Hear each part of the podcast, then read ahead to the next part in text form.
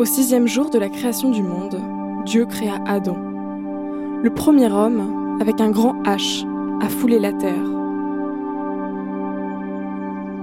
C'est un être à la fois mâle et femelle, masculin et féminin. Mais Adam se plaint de sa solitude auprès de Dieu. Alors Dieu, ayant pitié de lui, décide de répondre à son chagrin en transformant une de ses côtes en une créature nouvelle. C'est la naissance d'Ève. S'ensuit alors une différenciation sexuelle, Adam étant l'homme, Ève la femme.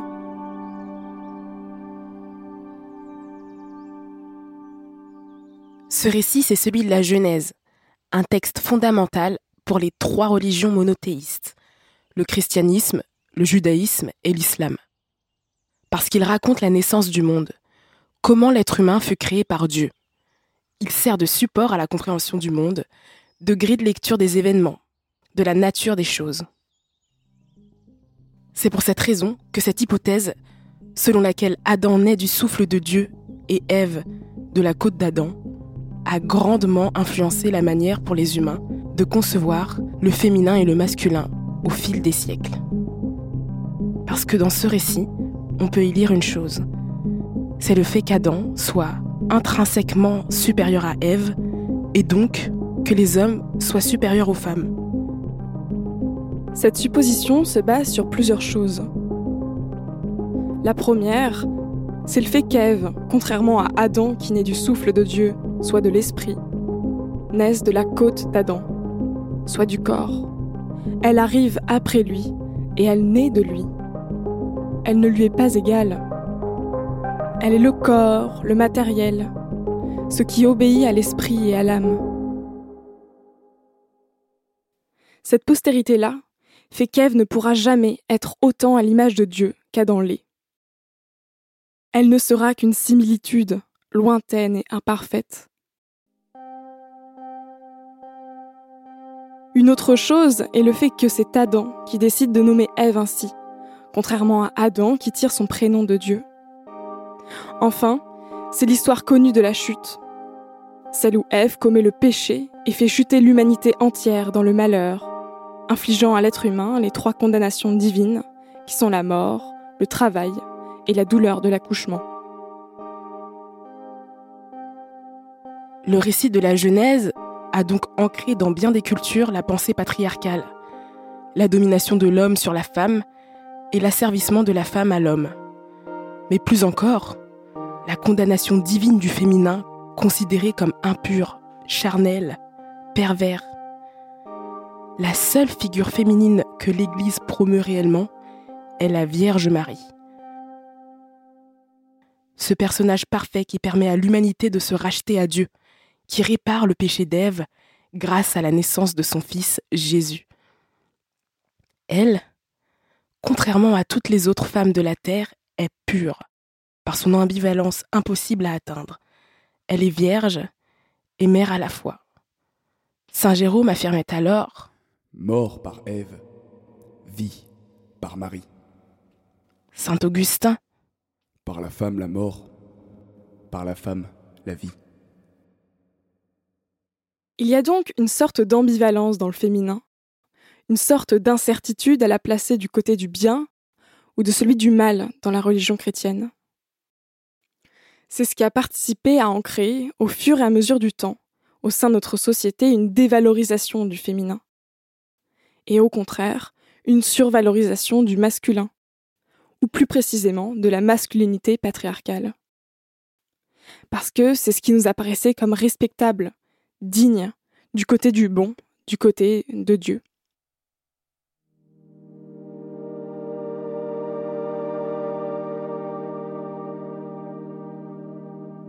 Le patriarcat et la domination masculine tirent donc en partie leur légitimité de la religion, ou du moins de certaines interprétations qui ont été faites de ces récits, dont celui de la Genèse. C'est pour cette raison que la pensée patriarcale continue d'être aussi ancrée dans la société aujourd'hui. On peine à se défaire de ces dogmes, de ces récits qui nous ont accompagnés durant tant de siècles. Parce qu'ils constituent un repère pour la population, une grille de lecture des choses, un support sur lequel baser notre jugement. Alors, les enlever, ça serait ne plus savoir ce qui est du côté de la vérité et ce qui est du mensonge, du bon ou du mauvais. Mais comme nous l'avons vu précédemment, tout cela est une question d'interprétation des choses, de compréhension des textes et des figures, compréhension grandement influencée par la culture de la domination dans laquelle nous sommes plongés depuis des siècles. C'est ce qu'explique Bellux dans son livre La volonté de changer. Le cœur de notre identité réside dans la volonté de dominer et de contrôler les autres. On nous enseigne que cette volonté de dominer est ancrée biologiquement plus profond chez les hommes que chez les femmes. En réalité, la culture de la domination nous enseigne que nous sommes toutes et tous des tueurs nés, mais que les hommes sont plus aptes à jouer le rôle de prédateur. Dans le modèle du dominateur, ce qui compte le plus est de chercher à exercer un pouvoir sur les autres, d'être capable de les manipuler et de les contrôler. Lorsque la culture est fondée sur le modèle du dominateur, elle est non seulement violente, mais elle transforme toutes les relations en lutte de pouvoir.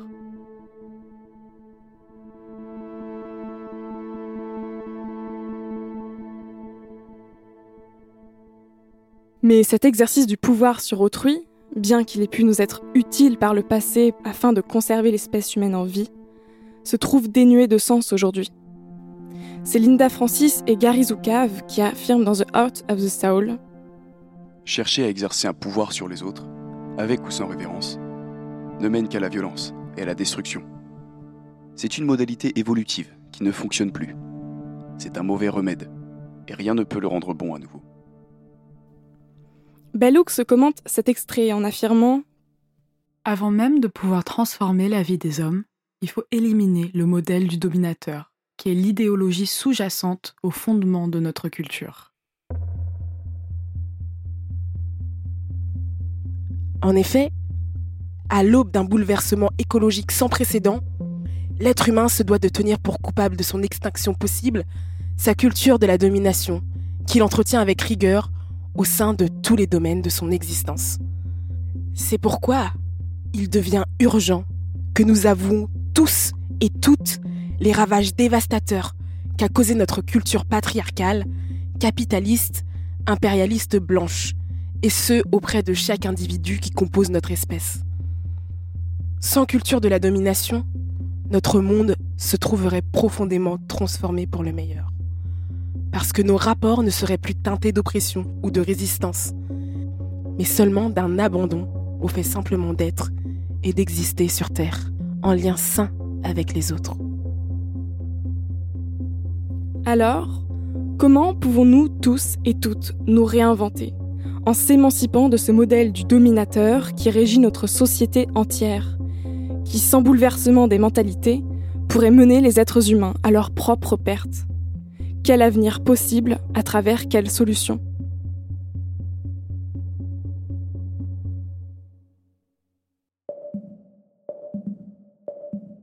Au sein de cet épisode, nous allons explorer à travers quelles modalités d'action les hommes et les femmes peuvent-ils travailler ensemble à l'élaboration d'un nouveau monde à travers l'usage de la pensée féministe intersectionnelle. Je suis Elisabeth, je suis Odonella et bienvenue dans Sincere Life.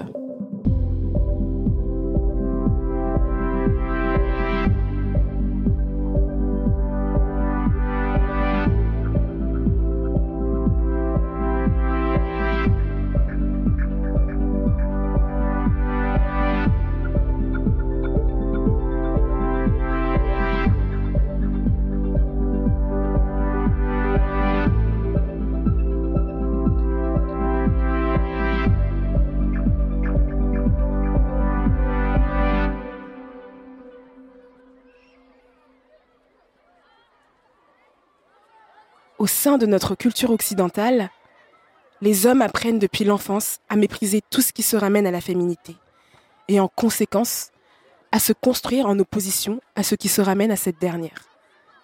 Cela inclut les émotions, la personnalité. Ils apprendront par exemple à adopter des traits comme l'apathie, l'impassibilité, la froideur, contre ceux de douceur, de sensibilité ou encore de compassion. Parce que c'est en partie selon les émotions que le patriarcat envisage les différences entre hommes et femmes. Et conformément à la pensée sexiste selon laquelle le masculin domine le féminin et lui est supérieur, les représentants de la masculinité, soit les hommes, se doivent de mépriser et de dénigrer la féminité, donc les femmes. C'est pourquoi un homme ayant des traits de caractère dits féminins est si mal vu, car il ne permet pas au rapport de domination d'avoir lieu entre lui et une femme. Il contredit ce dernier en se montrant l'égal d'une femme. Et au sein de notre culture, c'est à travers les rapports de domination qu'on entend l'établissement d'un équilibre. On pense que ce dernier n'est possible qu'à travers la hiérarchie, l'ascendance, la soumission, le déséquilibre.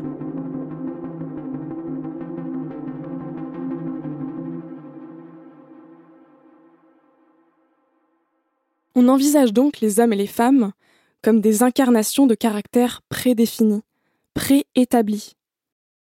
Alors, lorsque la personnalité de ces derniers viendrait à ne pas être conforme aux stéréotypes attachés à leur genre, ils seraient vus comme des anomalies qu'il faudrait corriger, des erreurs de la nature que l'on se devrait d'altérer au gré de punitions ou de rappels à l'ordre plus subtil, pour qu'ils comprennent enfin ce qu'ils sont censés être en tant que représentants du féminin et du masculin. Elias se souvient par exemple des remarques qu'il recevait enfant sur le fait qu'il ressemble à une fille. Et même si ces dernières n'étaient pas malveillantes, il les a vécues comme des petits rappels à l'ordre. Donc j'avais un visage un peu androgyne, euh, les cheveux longs, machin, tout ce genre de choses. Et euh, enfin, dans le milieu dans lequel j'ai grandi, j'étais souvent confondu pour, pour une fille haute, moi ça me posait pas trop, trop de soucis. Mais j'ai grandi seul avec ma mère, donc j'imagine que bon, tu prends un peu, un peu des traits euh, féminins, ce genre de choses. Et euh, c'est souvent un truc qui m'a été renvoyé, le fait d'être euh, moins masculin qu'une norme ou ce genre de choses. Ça dépend des milieux dans lesquels j'ai évolué, enfin en termes de, termes de, de classe, de milieu, enfin, de milieu social, on va dire. Et du coup, on t'a toujours envoyé un truc où bah, tu as une masculinité à affirmer et ce que tu peux renvoyer de non masculin n'est pas, n'est pas valorisé forcément. Et euh, du coup, ça c'était enfant, après ça a évolué, mais bon. Et euh, du coup, enfin. C'est les réactions de qui? C'était les réactions de ta famille, de tes ah, potes ou Ouais, plutôt les, potes dans le cadre scolaire. C'est à l'école beaucoup que ça se fait. Enfin, après, tu le vois. Et ça peut être euh, peut-être plus les adultes, mais sur des. Enfin, bah, t'as les activités auxquelles on soumet forcément, les trucs de filles, de garçons, machin. Tout est déjà bien catégorisé, quoi. Donc, c'est ouais, c'est ce que ça m'a renvoyé. Et t'as des exemples, genre. une anecdote ou. Ouais, non, c'est vraiment, enfin, ce truc. Euh, bon, c'était pas forcément des choses, des choses négatives, mais euh, sur, les vêtements, c'est ce genre de choses, sur enfin, ce que tu mettais qui était directement assimilé à enfin, un sexe ou un genre, et que du coup ça te devait ou ça ne devait pas. Mais euh, c'était pas forcément des choses trop, trop douloureuses, on va dire. Ouais. Mais t'as toujours une remise en question, toujours un truc à affirmer en plus, tu vois, enfin. Et, voilà quoi, et puis ces insultes, enfin, c'est toujours l'impression que j'avais une crainte euh, un peu d'une homosexualité ou autre, où il faut affirmer la masculinité pour dire euh, nous on n'est pas homo, machin, on n'est pas comme ça. Et ce que je ressentais enfin.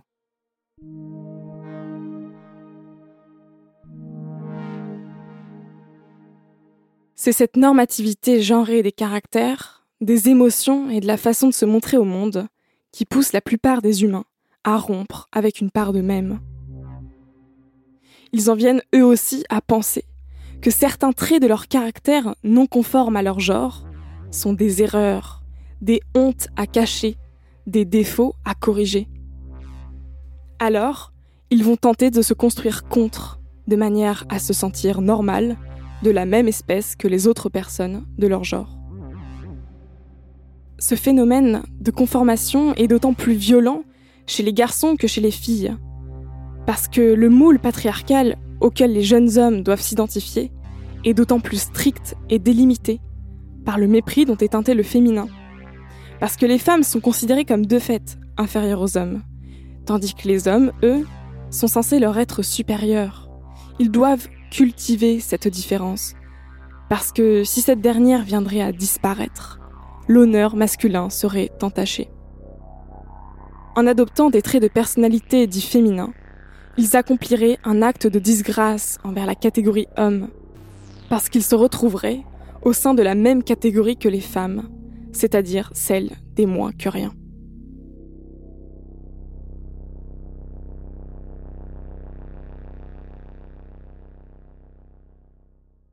Il n'est donc pas étonnant que nombre d'hommes se soumettent à un contrôle serré de leur personnalité et de leur manière d'agir au quotidien, car ils apprennent que la domination qu'ils doivent exercer à l'égard d'autrui doit aussi être exercée à l'égard d'eux-mêmes, de ce qu'il y a en eux de non conforme à l'homme viril. Mais réprimer ses émotions et sa personnalité d'une telle manière n'est pas sans conséquence. On ne peut s'aimer soi lorsque l'on tente continuellement de tuer ce qui constitue par essence la personne que nous sommes à l'intérieur. Cette sensation est expliquée par John Bradshaw, cité par Bellux dans La volonté de changer. Le sentiment que j'ai fait quelque chose de mal, que je ne sais pas vraiment ce dont il s'agit, qu'il y a en mon être quelque chose qui ne va pas du tout, me conduit purement et simplement au désespoir.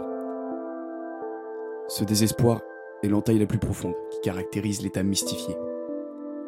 Il me signifie qu'il est impossible que je reste tel que je suis, que je n'ai aucune valeur et que je ne suis pas digne d'amour tant que je reste moi-même. Je dois trouver le moyen d'être quelqu'un d'autre, quelqu'un qui puisse être aimé, quelqu'un qui n'est pas moi.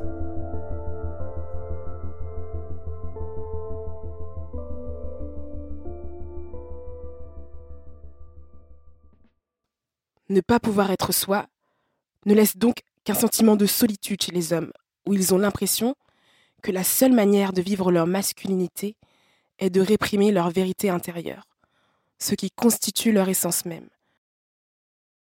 Leur lien avec les autres se trouve alors teinté de malhonnêteté, où leur pensée et personnalité se retrouvent superficiellement altérées afin de correspondre au modèle patriarcal, ou bien de colère, liée à une frustration de ne jamais pouvoir vraiment être soi.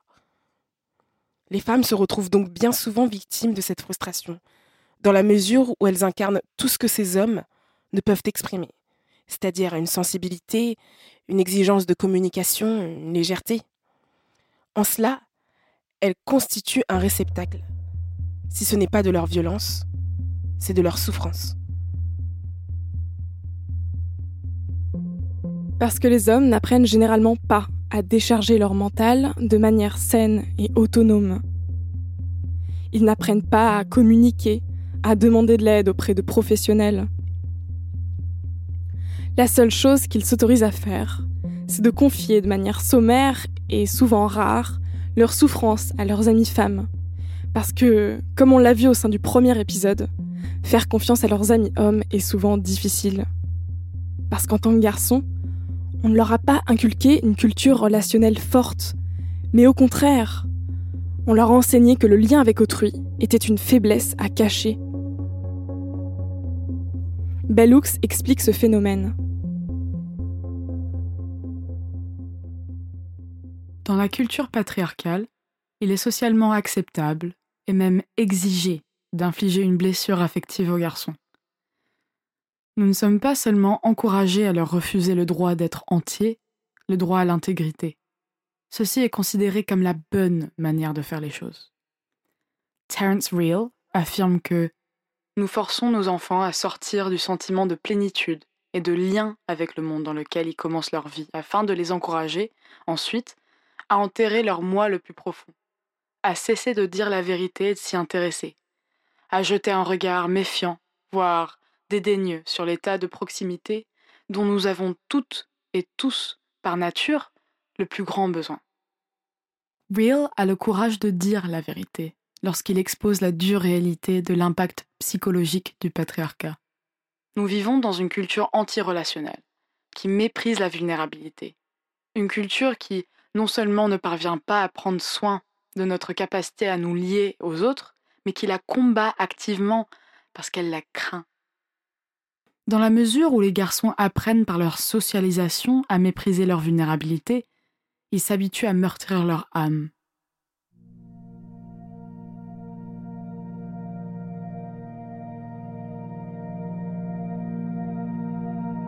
Les hommes se retrouvent donc comme coupés d'eux-mêmes et de leur vérité. Ils sont scindés en deux, où il y a d'un côté le moi acceptable et public, et de l'autre le moi honteux et intime, impossible à assumer. Une telle rupture intérieure n'est pas sans conséquence. Comment agir de manière intègre lorsque nous sommes à ce point en conflit avec nous-mêmes? Comment savoir ce qui est bon et ce qui est mauvais lorsque nous nous coupons de notre voix intérieure?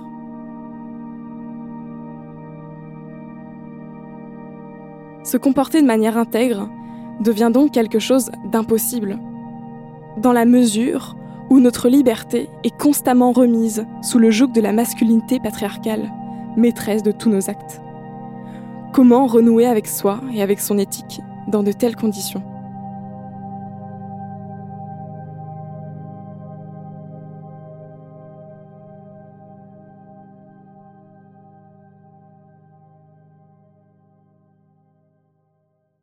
Bellux explique que tout commence par le fait de retrouver son intégrité. Selon l'auteur Rabbi Harold Kushner qu'elle cite, L'intégrité, c'est d'être entier, ne pas être brisé, ni divisé. Ce terme décrit une personne qui a formé une unité à partir des différentes parties de sa personnalité, de sorte à ce qu'il n'y a plus de scission en son âme. Elle oppose l'intégrité à la compartimentation, manière de fonctionner de nombreux individus. Elle cite alors le psychiatre Morgan Scott Peck, prenant pour exemple les hommes qui vont à l'église une fois par semaine et qui sont persuadés d'aimer Dieu, la création divine et ses congénères. Mais une fois au bureau le lundi matin, n'ont aucun problème avec la politique de leur entreprise qui déverse des déchets toxiques dans le cours d'eau local. Peck dit alors S'il est capable de faire l'un et l'autre, c'est parce que la religion est un compartiment dans sa vie et son entreprise en est une autre. Compartimenter sa vie de telle manière est très courant. Notre éthique viendra à varier selon devant qui nous nous trouvons. Mais une telle manière de fonctionner ne peut créer des êtres sains. L'intégrité, au contraire, le peut, car elle permet aux individus de constamment agir avec justesse, dans le sens où nos valeurs ne changeront pas de manière arbitraire. Elles seront constantes, comme une ligne de conduite à suivre concernant notre comportement.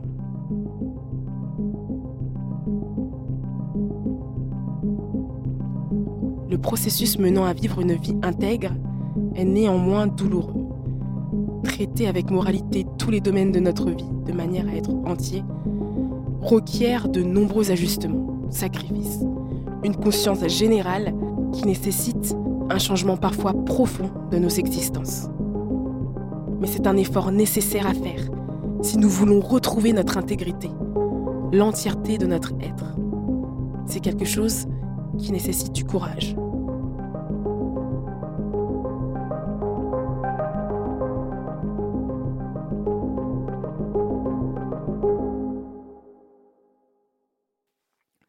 Le processus menant à vivre une vie intègre passe en premier lieu par un travail de reconnaissance. Pour être intègre, il faut savoir reconnaître en quoi nous ne sommes pas intègres, en quoi nos actes sont contraires à notre intégrité. Et la première étape, selon Bellux, c'est pour les hommes de comprendre en quoi ils souffrent et de savoir derrière quoi cette souffrance se cache. Une haine, une indifférence, une dépression qui n'a pas été diagnostiquée, ce sera une fois que cette souffrance sera identifiée que les hommes seront en mesure de l'accepter et de la gérer de manière saine. Pour ça, ils se devront de renouer avec leur vérité intérieure, mais aussi de renouer avec les autres, que ce soit avec leurs amis, leur famille, un professionnel. C'est en laissant partir le masque patriarcal que les hommes parviendront à retrouver leur intégrité, car ils n'auront plus honte de qui ils sont de leurs traits dits féminins. Ils seront en accord avec leur être, sans jugement ni colère. Ils seront entiers. Le chemin vers l'intégrité passe aussi par la remise en question. Accepter sa souffrance est une chose, mais accepter celle des autres en est une autre. Dans notre société, la plupart des hommes ont du mal à avouer le dysfonctionnement du système patriarcal. Ils ont du mal à avouer que ce système leur cause de la souffrance, du malheur, du désespoir. Parce qu'ils pensent que le patriarcat ne leur fait rien. Et qu'au contraire, il leur permet une vie riche et abondante, gorgée de privilèges. En un sens, ça n'est pas faux, mais il existe une nuance importante les privilèges auxquels ils ont le droit ne sont que relatifs, dans le sens où ça leur coûte quelque chose d'essentiel, qui est leur intégrité. Et sans cette intégrité, difficile de reconnaître la violence que l'on exerce à l'égard d'autrui. On se déresponsabilisera des conséquences de ces actes, on ignorera la souffrance des autres, car nous ne sommes pas capables de reconnaître chez nous cette souffrance. La remise en question de son comportement envers soi engage obligatoirement une remise en question de son comportement avec les autres, sans laquelle on se trouverait toujours dans une compartimentation de notre existence. C'est l'effort qu'a accompli Elias lorsqu'il a commencé à prendre conscience de son comportement nocif au sein de ses relations. Et euh, moi, je dirais que c'est bah, par mes relations amoureuses. Enfin, il y a des trucs qui s'étaient mal passés dans mes relations y a des comportements qu'avec du, recul, euh, je, enfin, pour lesquels je culpabilisais à raison, tu vois. Enfin, je, Quoi bah, de l'espace que j'avais pu prendre dans des relations, justement, manière d'imposer mes décisions, ce genre de choses, enfin, de, sans forcément trop, trop me questionner sur l'autre, et puis de, ce truc un peu euh, séduction. Enfin, j'ai, enfin, mes, mes premières relations un peu sérieuses, notamment, enfin, c'était du rapport à la fidélité, ce genre de choses, d'honnêteté, c'est des trucs que j'avais pas forcément euh, assimilés parce que bon, je me voyais jeune, je me voyais, enfin, t'as pas de recul en fait, et puis je pense que tant que t'as pas subi aussi certaines choses, t'as du mal à les envisager. Et euh, enfin, j'ai, je me suis, enfin, au fur et à mesure, je me suis dit que ce serait peut-être bien d'essayer de travailler sur moi de manière à, éviter de faire de la peine, quoi, simplement, enfin, éviter de, ouais, éviter de causer des dégâts parce que bon, t'en causes toi aussi, enfin, dans toutes les relations de façon, pas mais euh, il y, a, y, a, un espace, ouais, enfin, enfin à laisser, je pense. Et euh, puis, oui, c'est enfin, les, les, filles que j'ai rencontrées qui m'ont fait euh, le plus évoluer. Quoi. Après, il y a eu un. Enfin, je, suis arrivé à la fac, je me suis poétisé, tu t'intéresses aussi au, mouvement féministe, tu, enfin, t'intéresses à pas mal de choses. Et avec le recul, il y a beaucoup de choses que j'aimerais pouvoir dire aux gamins que j'étais à 14 ans, tu vois, 14-15 ans. Comme quoi pas du, de prendre soin, de faire attention que tout n'est pas dû, tu vois, enfin qu'il y, y, a pas mal de choses et c'est euh, peut-être des choses que, mon père, si il été là, aurait pu faire, tu vois, mais euh, je pense que c'est assez important, tu vois, enfin même le rapport à la sexualité n'est pas le même, les pratiques que tu veux reproduire, si tu consommes du porno, machin, tout ça, la notion de consentement, enfin c'est des trucs à, enfin faut éduquer là-dessus, tu vois, je pense, c'est, pas forcément inné ou autre, et, euh, et ouais, enfin c'est, ça me paraît essentiel. Quoi. Il faut donc que les hommes reconnaissent qu'ils ne pourront accéder à une masculinité libre et épanouissante qu'à partir du moment où ils quitteront la masculinité patriarcale. Il faut qu'ils comprennent que c'est dans le combat féministe que se trouvent les outils pour soigner leur maladie mentale issue du patriarcat, qui les mène à vouloir exercer une domination envers et contre tout. Bellux affirme clairement en quoi constitue la demande féministe auprès des hommes. Il y a une place pour une masculinité créative, vitale et bénéfique dans une culture non dominatrice. Et celles d'entre nous qui se battent pour mettre fin au patriarcat sont en mesure de toucher le cœur des vrais hommes, là où ils vivent. Il ne s'agirait pas d'exiger d'eux qu'ils renoncent au fait d'être hommes ou à la masculinité, mais de leur demander de bien vouloir changer le sens de celle-ci et de se montrer déloyaux envers la masculinité patriarcale afin de faire place à une masculinité qui ne soit pas synonyme de domination ou de volonté de faire violence. Par ces mots, Bellux appuie sur le fait que le changement doit venir des hommes. C'est eux-mêmes qui doivent se tenir responsables de ce qu'ils sont et de vers quoi ils vont. Sans ça, non seulement ils plongeront le monde dans un chaos perpétuel, mais leur moi intérieur le sera aussi. Bellux propose donc, en opposition au modèle du dominateur, le modèle du partenariat, qu'elle définit comme étant le lien entre les êtres et l'interdépendance, comme la relation organique qui lie tous les êtres vivants. La masculinité féministe serait alors un moyen d'atteindre ce modèle où elle supposerait l'avènement, comme le dit Olga Silverstein, citée par Bellux, d'hommes empathiques et forts, autonomes et liés aux autres, responsables envers eux-mêmes, envers leur famille et envers leurs amis, et envers la société, et capables de comprendre comment ces responsabilités sont en fin de compte inséparables. Bellux commente cet extrait en affirmant Au cœur de la masculinité féministe se trouve un engagement en faveur de la réciprocité et de l'égalité des genres, qui sont toutes deux cruciales pour le lien entre les êtres et pour tout partenariat en vue de créer et de maintenir la vie. Un tel engagement suppose de toujours préférer l'action non violente à la violence, la paix à la guerre, la vie à la mort.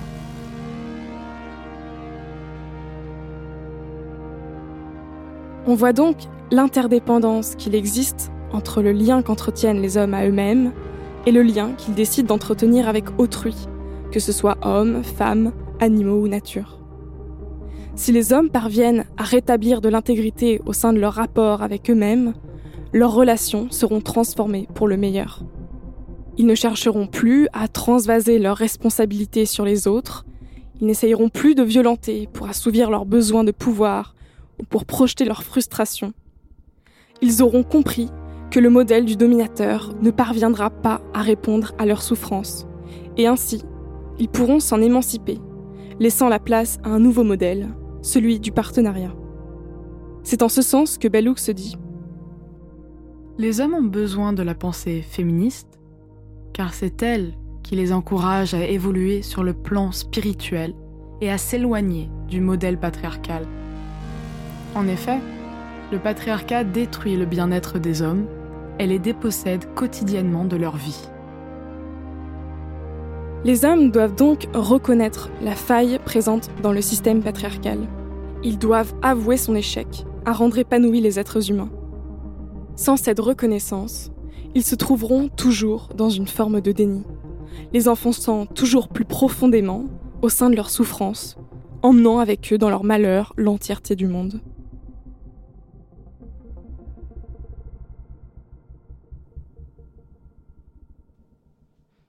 Néanmoins, on ne peut négliger l'importance du contexte politico-économique dans lequel nous sommes plongés aujourd'hui et qui est un frein imminent à ce bousculement des consciences.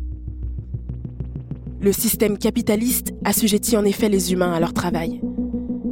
Il leur prend leur temps, leur vie entière. Il leur vole la donnée la plus importante de leur vie, qui serait en mesure de permettre aux êtres humains de se lier entre eux, de se connaître eux-mêmes, de connaître l'amour, et l'élévation spirituelle. Bellux explique. Pour la plupart des hommes, le travail fait obstacle à l'amour, car leurs longues journées aspirent souvent toutes leurs énergies. Ils n'ont que peu ou pas de temps pour le travail affectif, pour le travail de l'amour. La culture patriarcale part tout simplement du principe que les hommes doivent être prêts à sacrifier ce qui leur importe pour accomplir leur travail. L'injonction pour les hommes d'avoir une vie professionnelle effrénée les empêche donc de réfléchir sur leurs conditions et sur celles des autres êtres humains, celles des minorités. Ils n'ont plus de temps disponible dans la journée afin d'accomplir ce travail du soi, ce soin envers eux-mêmes et envers les autres, parce qu'ils pensent que le travail est plus important que tout, qu'il est au fondement de leur masculinité, que c'est lui qui définira leur virilité. Mais ils ne se rendent pas compte que c'est ce dernier qui leur prend leur intégrité, parce qu'il compartimente toujours plus leur vie et leur prend toujours plus de temps. En plus de cela, l'association travail-virilité pousse les hommes à chercher dans le travail une manière d'affirmer leur supériorité, leur ascendance. Mais comme beaucoup n'y trouvent pas satisfaction à cause de leur statut économique ou de la nature de leur travail, ils tenteront de trouver cette satisfaction à travers le domaine sexuel. engageant, encore une fois, une violence à l'égard des femmes. C'est ce qu'explique Bellux. Très peu de travaux de recherche s'intéressent à la manière dont la déprime des hommes en rapport avec la nature du travail rend ces derniers violents dans la vie domestique. Le patriarcat contemporain a offert aux travailleurs masculins déçus un compromis. La perte de certains avantages liés à la condition masculine dans une période de dépression économique est composée dans le domaine de la sexualité par la domination des femmes. Lorsque leur vie sexuelle s'avère insatisfaisante, les hommes enragent. En réalité, les femmes ne supportent plus la domination masculine dans le domaine du sexe en particulier.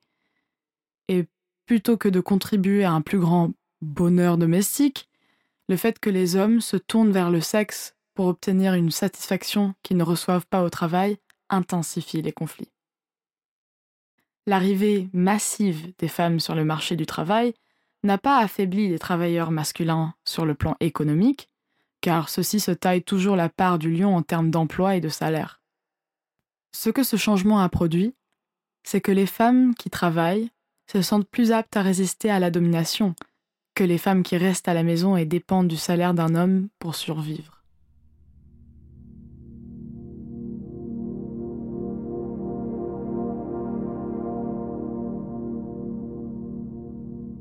Quand le féminisme s'attaque au patriarcat, c'est donc bien au système patriarcal, capitaliste, impérialiste blanc auquel il s'attaque.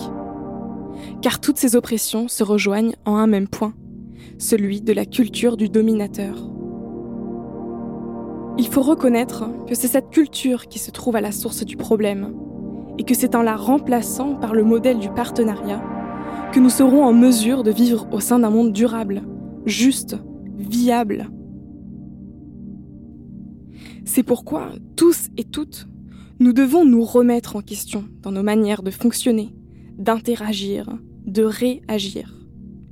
Nous ne devons pas oublier que, comme le dit Mahua dans le podcast Supplément d'âme, un système qui veut se maintenir ne va pas dire que les fautes reviennent au système, mais à l'individu. Ça signifie que nous devons reconnaître ce qui en nous est teinté de cette pensée oppressive, ce qui en nous ne nous appartient pas, mais qui au contraire relève du système qui tous et toutes nous corrompt, nous oppresse. C'est un travail dans lequel il faut savoir parfois reconnaître l'ambivalence propre aux êtres humains. Que nous sommes tous et toutes oppresseurs et oppresseuses, et tous et toutes victimes. Qu'il existe rarement du blanc ou du noir, mais au contraire toute une traînée de gris. C'est Bellux qui affirme Lorsque les féministes présentent tous les hommes comme de puissants oppresseurs qui victimisent les autres du fait de leur position de pouvoir, elles occultent le fait que les gens qui victimisent les autres sont souvent aussi eux-mêmes des victimes. La violence qu'ils font subir aux autres est généralement le reflet de la violence exercée sur leur propre personne.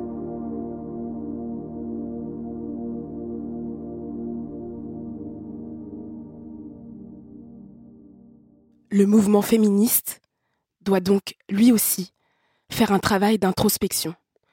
Dans le sens où, si nous reconnaissons nos propres biais liés à la culture de la domination, nous saurons mieux les reconnaître chez autrui et ainsi atténuer notre jugement.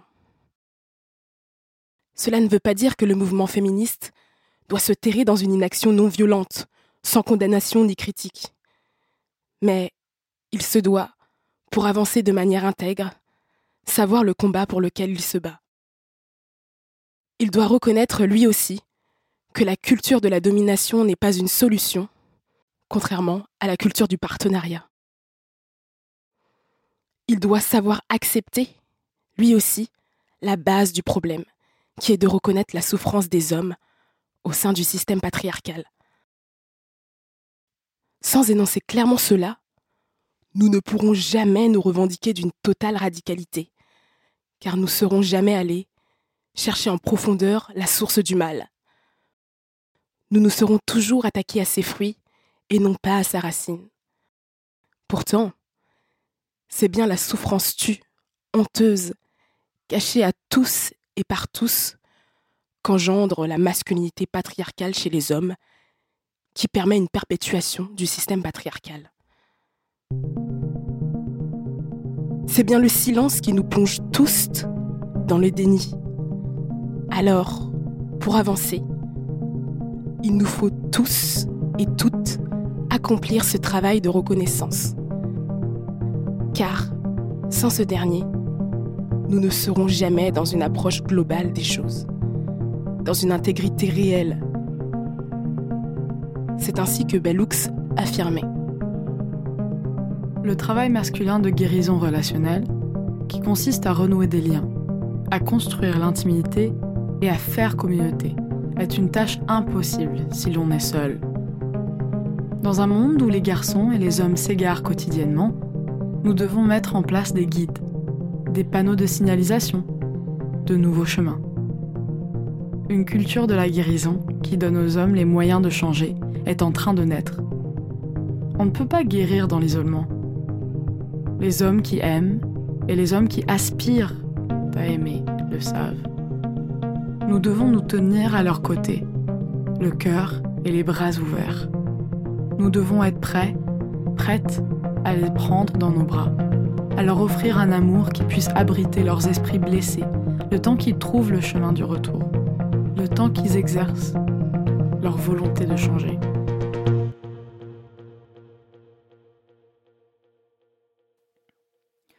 C'est la fin de cet épisode, qui était sûrement déjà le dernier de Sincère Life. Nous vous remercions sincèrement d'avoir pris le temps de l'écouter, d'avoir engagé votre esprit dans cette réflexion avec nous. Parce que c'est par là que peut commencer le changement, par l'ouverture de soi au reste du monde, par la remise en question, par les désaccords aussi. Alors merci, merci d'avoir fait vivre ce podcast à travers vos témoignages, vos partages, vos écoutes, et merci de continuer à le faire. Nous espérons que Sincère Life continuera à vivre, continuera à faire parler de lui, pour amorcer un changement, une curiosité envers la pensée de Bellux, envers cette nouvelle manière de concevoir les choses.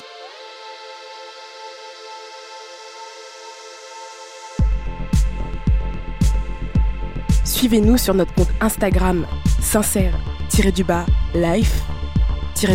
el podcast pour connaître nos ressources pour nous donner votre avis, pour continuer à suivre la vie de Sincère Life. En attendant, prenez grandement soin de vous-même et des autres et ayez du courage. Le courage de continuer à faire la révolution. Nous remercions Unicité et le programme Rêve et Réalise d'avoir rendu ce podcast possible, au Fonds régional d'initiative jeunesse de Rennes, de nous avoir fait confiance et à du lab de l'Hôtel Pasteur pour l'escale et le prêt de matériel. Nous remercions aussi chaleureusement nos amis Théodore Vielpo et Vincent Anquinet pour les magnifiques musiques, Pierre Bouillot pour le montage et David Talbot pour le mixage. Nous remercions nos amis garçons d'avoir témoigné pour nous et de nous avoir fait confiance. Katerina White pour les voix féminines et Ilan Condé pour celles masculines. Merci beaucoup.